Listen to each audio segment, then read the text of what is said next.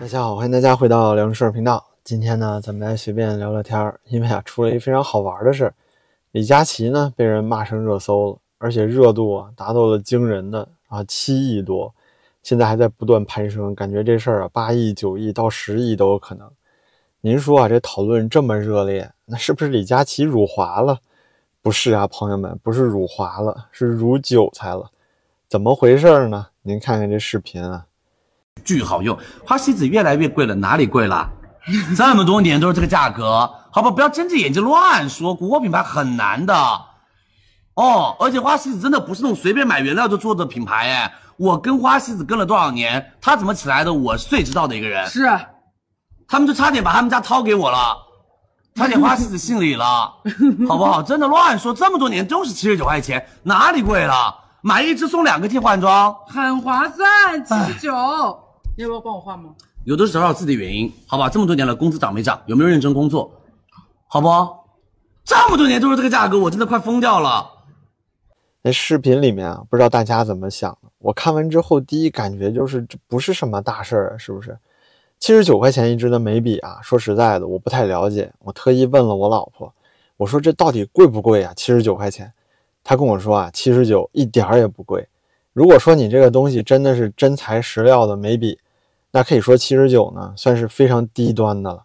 如果说你去什么，呃，丝芙兰之类的正常能用的、大家喜欢用的眉笔，一般价格都在两三百块钱以上。他说呢，因为眉笔这种东西啊，能用挺长时间的，一般的话怎么也两三个月，所以说啊，两三百块钱不算太贵。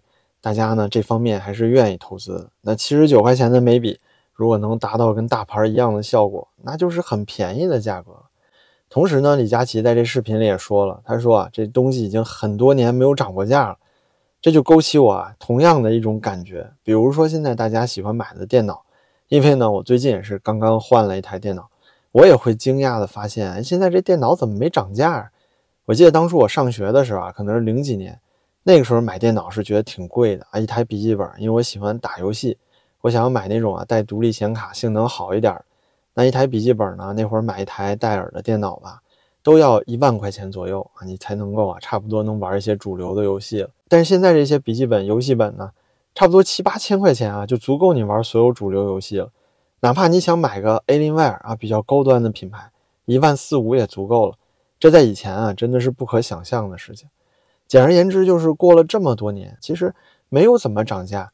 这主要原因啊，是因为科技进步了嘛，成本摊销下来了。制造这些产品不那么费劲了，同时呢，这么多年经济的发展啊，的确大家收入也上涨了，所以让你觉得你不是那么难买。可是为什么这个七十九块钱的眉笔现在引起大家这么大的愤怒呢？而且到现在啊，如果您到微博上看的话，其实这些留言挺可怕的，大家都在说啊，李佳琦是端着碗吃饭，放下碗骂娘，还有人呢在鼓噪说赶紧查李佳琦的税啊，查查这个眉笔的品牌，他们是不是勾结在一起，是不是境外敌对势力？啊，是不是有美帝在背后搞鬼啊？如此羞辱我们韭菜，而且呢，要说到李佳琦这个人啊，真的也是非常有代表性。这刚刚因为六四的时候拿出个坦克形状的蛋糕给封杀了，现在啊又犯老毛病，就是两耳不闻窗外事，一心啊就觉得全国都是岁月静好。你现在不知道中国这经济形势吗？啊，有多少人降薪裁员，甚至都破产了？你现在啊卖个七十九块钱的眉笔。那定位不就是消费这个价位的人群吗？你说这里面能有多少有钱人呢？多少人是疲于奔命啊，才能够得上这个七十九块钱的眉笔呢？还有多少人在不甘心的啃老？他们现在呢说嫌你这个眉笔贵，你就说前面那段就行了呗，啊，非要损大家一句啊，说是因为工作不努力没涨工资，这就太刻薄了吧，是吧？这不找骂呢吗？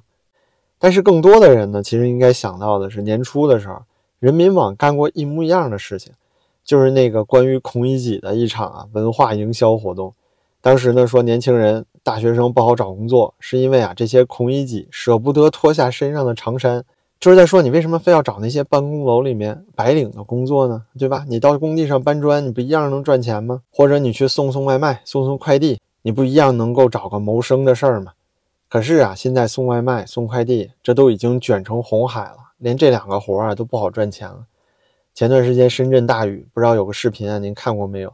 就是一个快递小哥呢，游着泳啊，在大街上游着泳，因为雨水太大了嘛，城区内涝了。就是为了去抢救啊一个在水上漂着的外卖啊，因为这个外卖如果飘走了，他这几单可能都白干了。那大雨期间出门不就为了拿点特殊津贴吗？这个平台发的津贴。所以啊，这些脱下长衫的职业都已经卷到这个程度了，你还想让年轻人怎么卷呢？我想这也是为什么这次大家如此的愤慨，一个小小的事情能干到八九亿的热搜，太多的人因此产生共鸣了。但事实上啊，真正反感的是这么一句话，叫做。你赚不到钱，是因为你不够努力。现在在社会上，大家够努力了，生活很辛苦了。尤其是这些刚刚毕业的学生们、年轻人，大家确实觉得七十九块钱一支的眉笔这东西不算便宜了。我相信，在中国经济上升期的时候，李佳琦说出同样的话是不会引起这么大的反馈的。这其实不过就是直播间里啊随随便便的一句回怼，仅此而已。但是你架不住啊，现在反贫的人太多了。我最近呢也跟一些朋友聊天。有一个在建筑设计院的朋友，他已经干到工程师了。但是他跟我讲，现在设计院在普遍的降薪。我跟大家说的是北京的设计院。的确呢，前几个月看到过南京的建筑设计院，说是有些人啊已经六个月没发过工资了。那现在呢，北京建筑设计院内部的消息，很多人都在降薪，甚至啊都降到了底薪四千元。这些大部分都是干过五年八年的老员工了。这些员工呢，上有老，下有小，家里有房贷，有车贷，四千块钱你让他怎么吃饭呢？就还贷款他也还不起了呀。哪怕是个北京土著，这一刻他也得啃老了。而且这有工资发呀，其实也算不错了。今天刚刚还看到一个新闻，天津的公交车司机啊，从六月份开始到现在都没发过工资了。再有就是之前我跟大家讲过的，我发过一个社区帖，就是在大连瓦房店啊，动物园的动物都没吃的了。说是动物园员工呢，几个月没发工资，更是没有钱啊买饲料去喂养这些动物。很多动物都是三天吃一顿饭了，都是员工自己掏钱垫付给他们买吃的。哪怕是国宝大熊猫啊，都没饭吃，开始挨饿了。说是以前一天两顿，现在只能两天一顿了。就算是咱们伟大的习尊主席啊，去一趟非洲，参加个南非的金砖五国峰会，一下能甩好几百亿美元。可是呢？咱们政府也照样没有钱给公务员发工资，哪怕是这些最基础服务的行业啊，公交车司机都不发钱给他了。你说这些人心里没点怨气吗？你都不怕这些人把公交车开沟里去吗？再加上最近啊几轮政府的神操作，比如说这个医疗反腐，这反腐呢是把瘤给你截了，截瘤，但是没有开源。那现在医院卖不了药了，就没有钱赚。可是财政呢又不给拨款，结果能怎么样？不就是没有办法给医生发工资了吗？就连北京同仁医院啊这样的大医院，现在都已经有确切的消息传出来，很多医生都已经降到半薪了。那大部分主治医师呢，其实工资啊不过就两万左右一个月，降到一万块钱，这些医生啊，你还让他们有没有尊严呢？赚着如此微薄的薪水啊，你说对得起这些医生当初本硕连读六年，再加上自己考执业医师三年，最后还得临床实习三年吗？前前后后加起来将近十二年的光阴啊，就为了学一个月薪一万块钱的工作吗？那还真不如当初高中毕业的时候直接送外卖呢，保不齐现在都已经是金牌骑手了，是不是？那一个月也能赚个万八千呢。所以说到底啊，这件事儿真正可怕的，并不是说啊这李佳琦怎么如韭菜，而真相是呢，中共政府啊最大的基本盘现在开始崩塌了。前段时间跟大家聊过中国新出的治安管理处罚法，如果您到全国人大的网站上看一看，民怨是相当沸腾。过往没有任何一次公开征求意见的提案能达到现在这种讨论的级别。老百姓现在看到中国不断的后退啊，真的心寒。啊！现在连道德警察都拿出来了。那中国难道真的要变成伊朗吗？就截止到九月十号晚上呢，这还仅仅是九月份的前三分之一啊！这条新治安管理处罚条例上面已经征求了快十万条意见了，这在过往是从来没有过的。一般一条法案发出来啊，能收到的意见几千条上万就很了不得了。大多数老百姓都不愿意凑这个热闹，知道这没用啊！你写了意见不照样要实行吗？但是现在啊，抓到一个机会，老百姓就要把胸中这口闷气说出来。舆论封锁的如此严重，文字狱这么猖獗，所以有任何一丝可能大家能够发出声音的时候，就会有很多的人啊拼命的想要把最后这一声吼声叫出来。这不就是咱们国歌里写的吗？现在中国就到了这样一种境界了，就是当初王岐山跟美国贸易战的时候讲过的啊，中国老百姓啊了不起，说你们美国人三天吃不上牛排就要上街造反了，那我们中国人呢吃草都能过三年，你们比得了我们吗？是啊，中国吃草的这些贱民构成了中共统治的最大群众基础。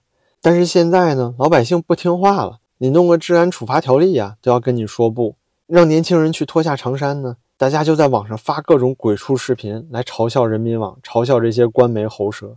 现在李佳琦也是一样的，就是撞到了这个枪口上。他讲的那些话真的没什么，非常正常的一种表达，而且七十九块钱的眉笔。我相信很多频道里的女观众啊，应该也能明白，这东西肯定是不贵。但是老百姓就是看不惯你这个态度，不管是李佳琦还是中共政府，都是一样的，就是我们天天锄禾日当午，汗滴禾下土，从早到晚九九六，结果呢，工资还越来越少，哪怕是捧着个铁饭碗进入到体制内，还要面临裁员降薪的风险。就哪怕你是天之骄子啊，你特别聪明，你都当上医生了，你现在呢都要被减到半薪。国家还说要倒查你三十年，现在真的是啊，全国行行业业都困难。但就这么惨淡的形势，国家怎么办呢？要给你加杠杆，给月收入一万块钱以上的人减税，认房不认贷，让这个富人接着去炒房，用这种方法去刺激经济。那这样普通老百姓不就更加绝望了吗？我记得去年差不多这个时候，我们聊的还是河南村镇银行暴雷的事情。那河南村镇银行啊，平均储户储蓄不过就五万块钱。现在呢，又出现去证监会、银监会在北京抗议维权的人了。不过这回啊，维权的是中融信托啊，中直系暴雷的事情。那这些投资户啊，最低门槛都是一百万起步。你现在镰刀啊，都已经割到这一部分人了，这就是竭泽而渔，饮鸩止渴呀。那下一步你去割谁呢？上面你割不到了呀。像潘石屹这样的人早就跑了，李嘉诚早就跑了呀。你总不能对着李强、蔡奇放血吧？这好歹还是你贴身马仔。这社会到了这个程度了，这一尊啊还想不明白吗？中国人可能不是那种三年还能吃草的人了，小粉红、老粉红确实还是很多。但是现在的年轻人啊，普遍都有一个特点，大家不愿意吃苦，不能吃苦了。那我最近也和一些老人聊过天，他们都有一个疑问，就是说当初啊，他们年轻的时候，生活比现在苦多了，都没觉得有什么不满意的。为什么现在年轻人都有吃有穿啊？只不过是工作难了点，加班久了点，怎么这么多怨言呢？真的是因为时代不同了。以前的老人啊，哪怕是过到了中位数的水平，他也仅仅是能做到温饱。但是现代人呢，只要你不是赤贫，你就买得起手机，你就看得了新闻，看得了社会上发生的事情，就会在精神上产生需求。同时看到外界的信息呢，会让你对现在的不公平有更深刻的认知。那在精神上对你的打击啊，那种压力啊，就会更加严重。所以说，当今社会的韭菜和当初三年人祸、啊十年文革时候的韭菜不一样。这也是为什么这次三年变态清零的时候，最后还能够爆发白纸运动，还能够出现像彭在舟这样勇敢的人，甚至之后呢，还出了那么多效仿他的人，就是因为我们这一代韭菜不一样了，不是随随便便就能够让政府去割的人。如果说真的是像现在这样继续的肆无忌惮，甚至呢，在经济萧条的时候，不惜用发动战争的方法去转移矛盾的话，那么这些中共一直以来啊，都以为是基本盘的最勤劳的小韭菜们，可能真的就要掀你的桌子了。所以说呢，这次李佳琦事件虽然看起来像个八卦，但是这么一个不起眼的话题啊，能够激起小十亿的人出来讨论，这背后隐藏的社会现象，就是下一次社会危机或者变革之前最响亮的证明。那么这就是我对这次事件的看法，随便跟大家聊一聊，不知道您是怎么想的呢？欢迎您在视频下方留言。那好吧，今天呢就说这么多了，非常感谢您的收看，您的支持啊对我也非常重要，感谢您的点赞、评论和转发，咱们就下期再见了。